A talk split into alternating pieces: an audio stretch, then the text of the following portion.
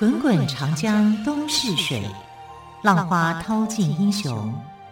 是非成败转头空。古今多少事，都付笑谈中。陪你说历史，汪培制作主持。欢迎朋友们收听今天的《陪你说历史》节目，我是汪培。好，从这几集的节目当中哦，我们真的听得也蛮难过的。清朝政府真的是签订了太多的不平等条约，但偶尔也传来了一些好消息了。我们现在就来讲一个稍微令人欣慰的故事，就是左宗棠收复新疆。在太平天国运动期间，新疆西部的中亚浩瀚汗国，有个名叫阿古柏的军官，率军侵占了新疆的大部分地区。当时的俄国跟英国出于自身的利益考虑，在军事、经济上都对阿古柏表示支持。俄国甚至还出兵占领了新疆的重要城镇伊犁。对此，清朝政府有些不知所措。有人主张要放弃新疆，认为没了新疆，中国也不会有损失。左宗棠则强调要保住新疆，否则北京将永无安宁之日。最终，清朝政府采纳了左宗棠的意见，并且让他负责收复新疆一事。左宗棠在全面了解敌我双方的情况后，决定了先北后南、缓进速决的作战方针，也就是先攻下北疆。天山以北，再进攻南疆；天山以南，消灭阿古柏。军队前进时要慢，两军交战时要迅速干脆。西元一八七六年的七月，左宗棠成功拿下乌鲁木齐，在不到三个月的时间里，赶走阿古柏在新疆北部的势力。第二年的春天。左宗棠才带领休整了一个冬天的军队向南疆进攻。不久，他们就顺利攻下吐鲁番、达坂城等地。阿古柏走投无路，自杀身亡。西元一八七八年一月，左宗棠攻下南疆最后八个城市，终于将阿古柏的势力赶出了新疆。此后，左宗棠着手收复伊犁，一面建议清朝政府跟俄罗斯谈判，一方面又做好出兵的准备。西元一八八零年五月，谈判失败，六十九岁高龄的左宗棠亲自带兵向伊犁进发。可是，就在将士们决心要与俄国侵略者战斗到底时，清朝政府却命令左宗棠马上返回北京。左宗棠回到北京当天，中俄签订了《伊犁条约》，这又是一个不平等条约。根据这个条约，中国收复伊犁，但是俄国仍然侵占着中国七万多平方公里的领土。好，这就是左宗棠虽然收复了新疆，但是。清朝政府还是签订了一个《伊犁条约》的不平等条约。再来，我们来谈镇南关大捷。西元一八八三年，法国强迫越南签订《顺化条约》，将越南变成自己的附属国。同年十二月，法军攻击驻在越南的中国军队，挑起中法战争。战争之初，腐败的清朝政府主力妥协，不但不给士兵新式的武器，还命令他们打了胜仗不许追敌。就这样，西元一八八五年的二月，法国军队轻松占领了广西通往越南的重要门户镇南关，也就是现在的友谊关。这个时候。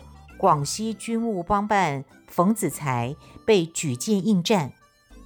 冯子材高龄六十八岁，为了国家利益，他毫不犹豫地带领军队来到了镇南关。法军被冯子材军队的士气给吓坏了，连夜炸毁镇南关，退到十五公里外的文渊城。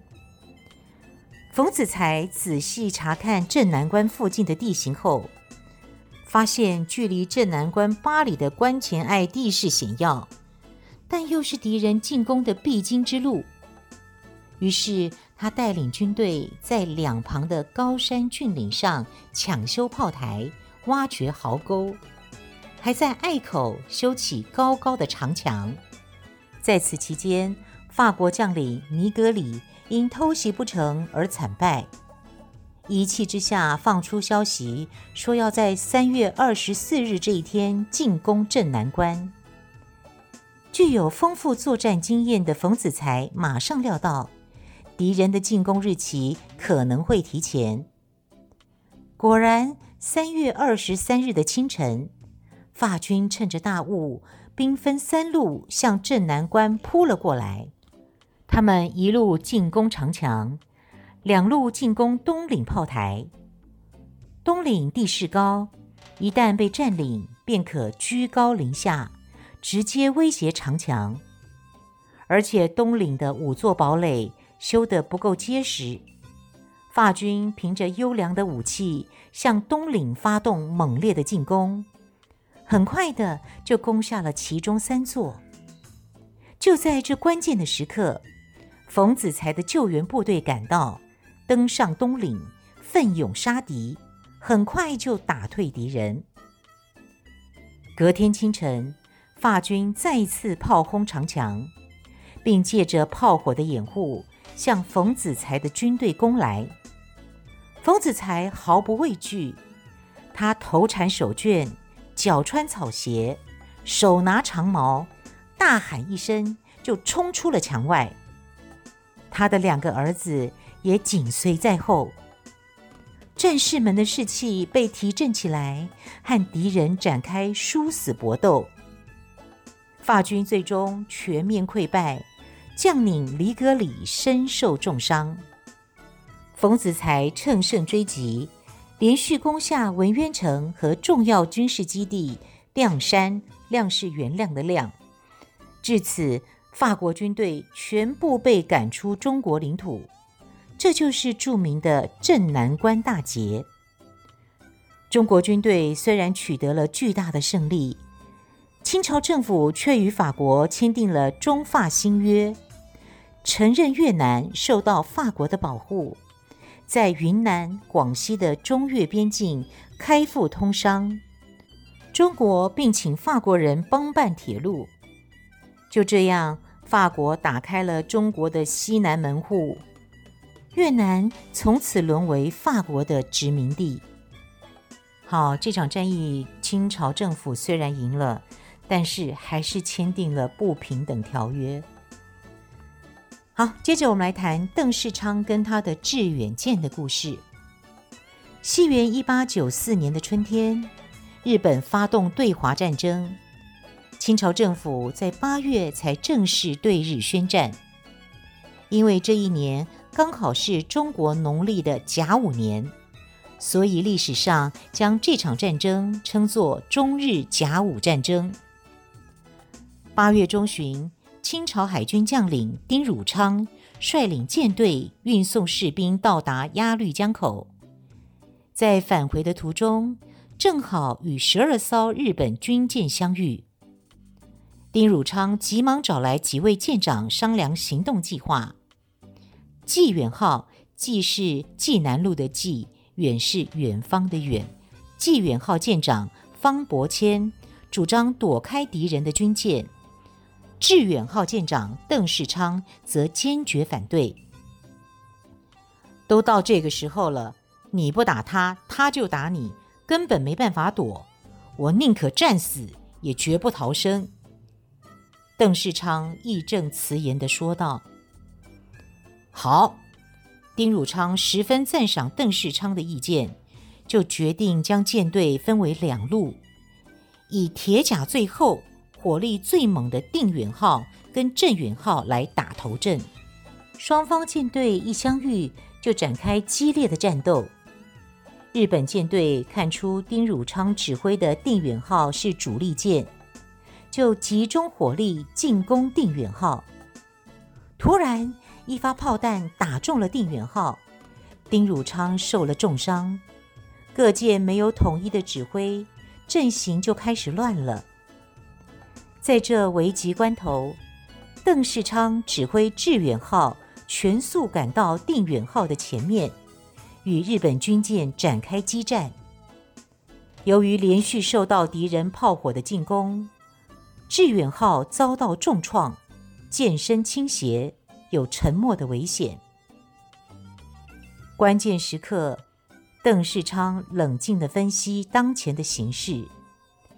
他认为日本的吉野号速度最快，炮火最猛，是日军的主力舰。邓世昌想着，如果将吉野号击沉，日军肯定大乱，到时候形势就会有所改变。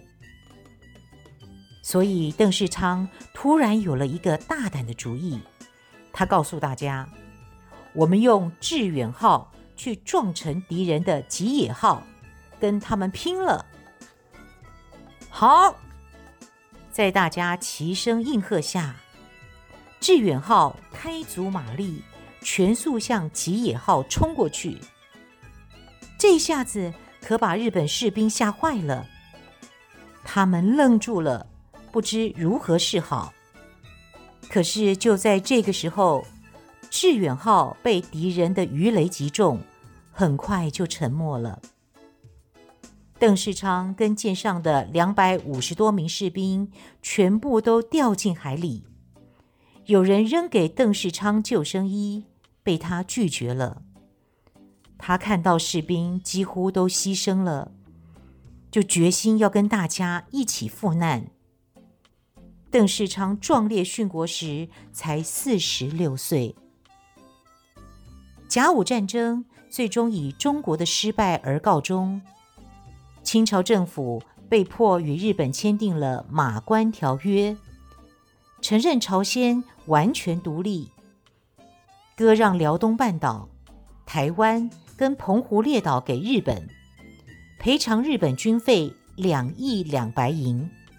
开放沙市、重庆、苏州、杭州为通商口岸，允许日本在商埠开厂，产品免收杂税。这个不平等条约大大加深了中国的危机。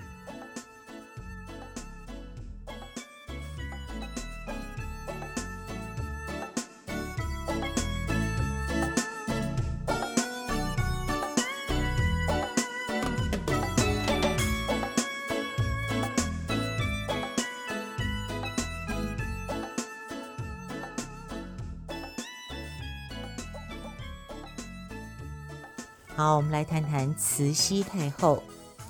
慈禧太后小名兰儿，出生在北京的一个满洲叶赫那拉氏家庭。西元一八五一年，兰儿选秀入宫，被咸丰皇帝封为懿嫔，懿就是司马懿的懿啊，懿嫔。一八五六年，懿嫔生下了皇子载淳，加封为懿妃。皇子周岁时，又加封为懿贵妃。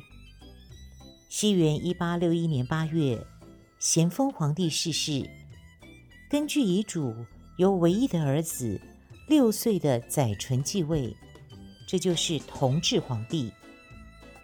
懿贵妃被尊为母后皇太后，加慈禧徽号，储熹宫，俗称熹太后。至于皇后钮祜禄氏，就被尊为圣母皇太后，加慈安这个徽号，处东宫，俗称东太后。由于皇帝年幼，朝廷事务暂时由肃顺等八位大臣辅政。肃顺等这些人改次年的年号为祺祥。儿子当了皇帝，身边有辅政的八位大臣，长大后便可亲政。按理说，这应该是很好的事。但是，二十七岁的慈禧太后是个权力欲望很强的女人，她不希望自己只当个养尊处优的皇太后，她想要亲自掌握最高的政权。于是，慈禧勾结了恭亲王奕欣，也就是咸丰皇帝的弟弟，发动政变，将八位大臣杀的杀，充军的充军，撤职的撤职，并且把年号改为同治，意思是要和慈安太后共同治理国家。但慈安太后为人宽和，不善决断，所以慈禧其实已经梦想成真。也就是成了清王朝的最高统治者。同治皇帝年纪实在太小了，坐在龙椅上，连脚都还碰不到地，如何能明白所谓的国家大事呢？更别说是做决策了。所以每次上朝的时候，这位小皇帝只要坐着听就可以了，因为坐在帘子后面的母亲。慈禧太后会替他出主意，垂帘听政正是由此得名的。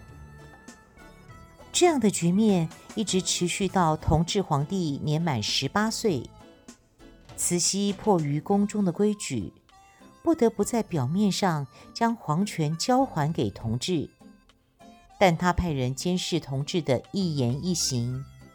甚至要求同治必须经常向他汇报朝中事务处理的情况。可怜的同治皇帝统治还不到两年就病逝了。西元一八七五年，年仅四岁的载湉，也就是慈禧的侄子，被抱上皇帝的龙椅，就是光绪皇帝。慈禧、慈安两位皇太后在大臣们的请求下，再次垂帘听政。好，说起慈禧、慈安两位皇太后哦，其实他们在咸丰皇帝病逝之后，感情非常的好，一度以姐妹相称，所以他们可以说是相依为命。但是随着慈禧的权力欲望越来越强，慈安太后就成了他的眼中钉。因为名义上，慈安太后的地位比慈禧高，更为关键的是，慈禧听说咸丰皇帝临终前曾经留给慈安太后一封信，上面有不利于她的内容。为了弄清楚那封信的真假，最受慈禧信赖的太监李莲英就给慈禧出了一个计谋。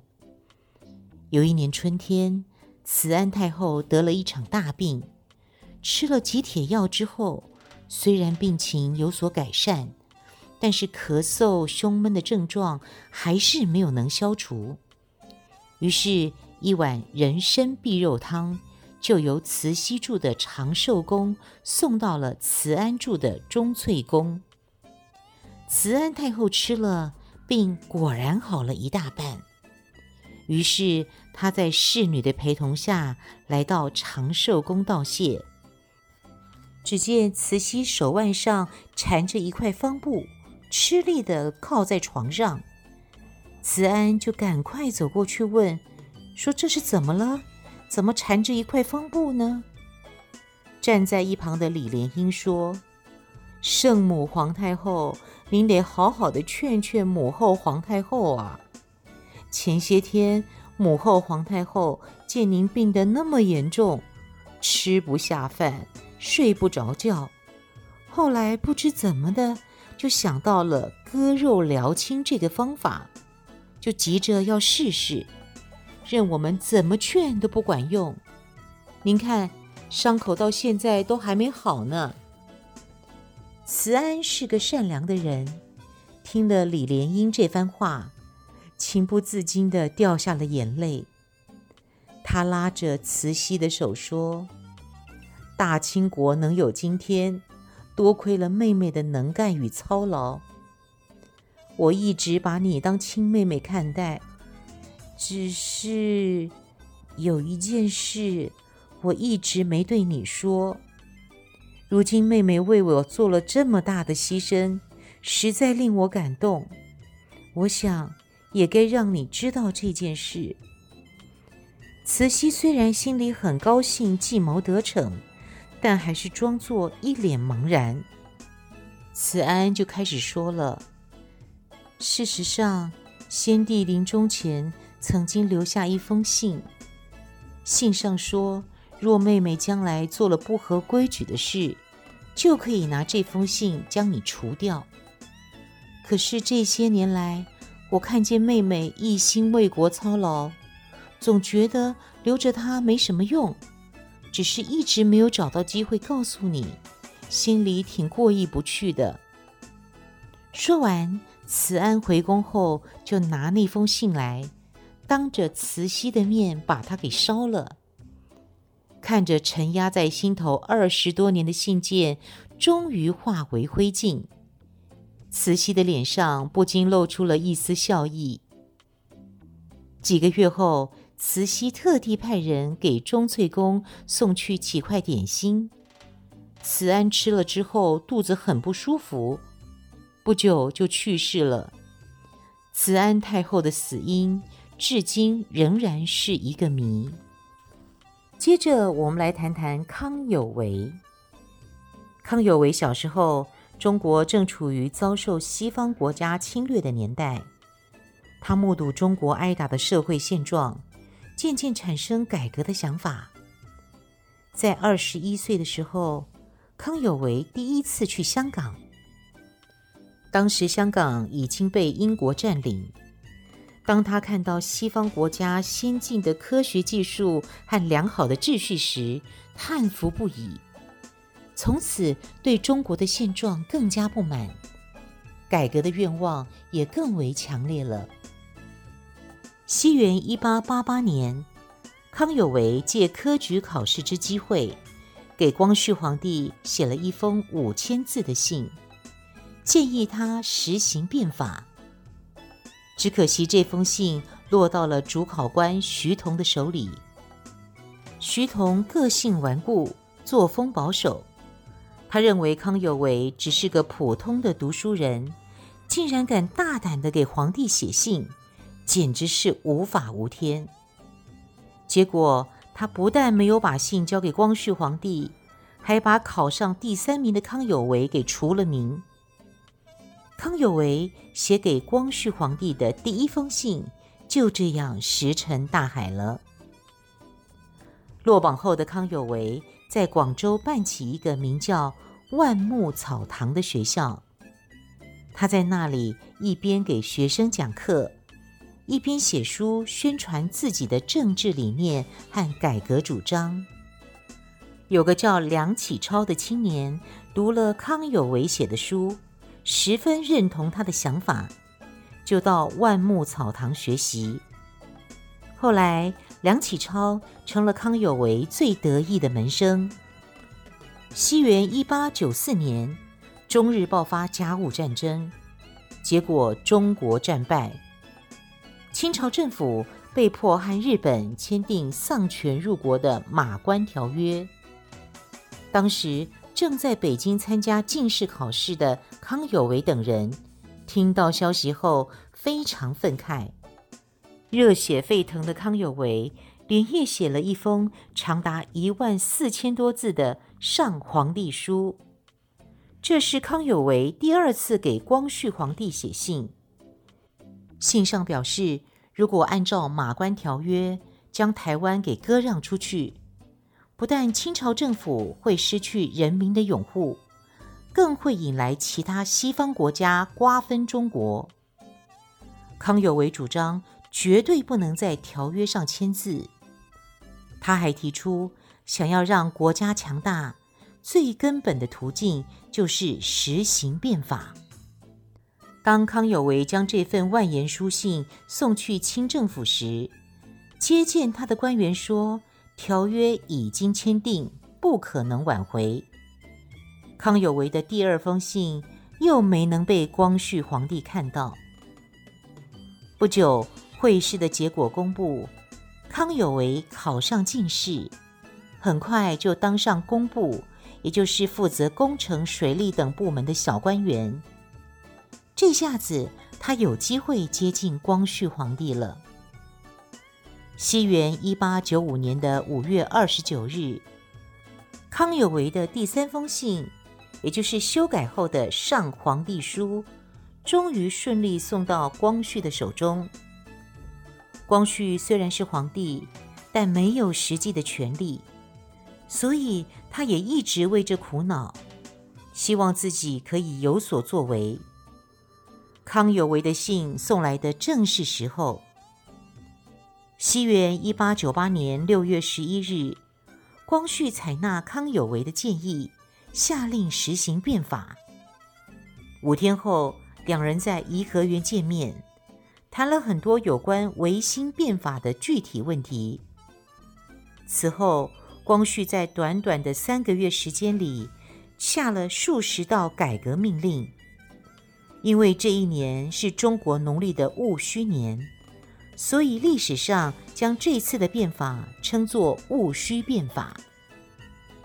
戊戌变法危及到以慈禧太后为代表的守旧派利益。